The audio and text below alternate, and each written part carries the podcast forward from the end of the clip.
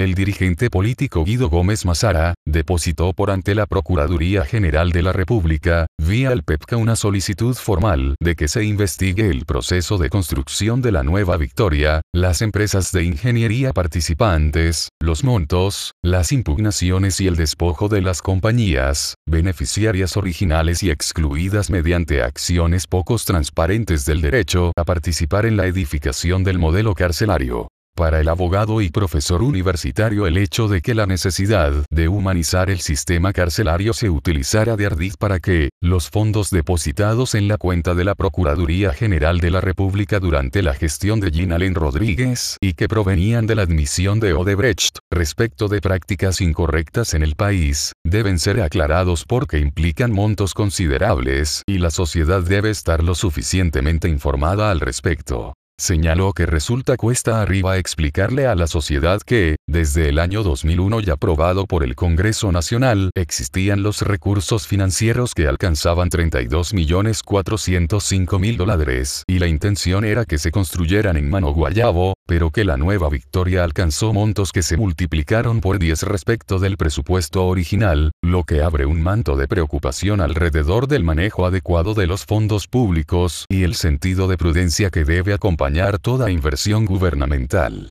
Gómez Mazara suministró al PEPCA, el historial de impugnaciones, los empresarios involucrados y el testimonio de cómo la anterior autoridad que encabezaba el Ministerio Público indujo a desistir a una de las empresas concursantes y su principal ejecutivo mediante un procedimiento draconiano de llevarlo a la cárcel sin una acusación formal para desde allí, conseguir la renuncia de participar en el proceso de construcción del nuevo sistema carcelario. El dirigente político apuntó que la idea de pasar por el gobierno y generarse el amparo de grupos hegemónicos determinados en la intención de que la justicia no los alcance representa una de las aberrantes modalidades y prueba de los niveles de complicidad de exponentes de la clase partidaria que pretende coberturas y silencios alrededor de desempeños en funciones públicas que ameritan ser investigadas debido a los niveles de acumulación indecente que, cuando se auscultan correctamente fluyen datos, información precisas y compañías, pasibles de ser procesados penalmente.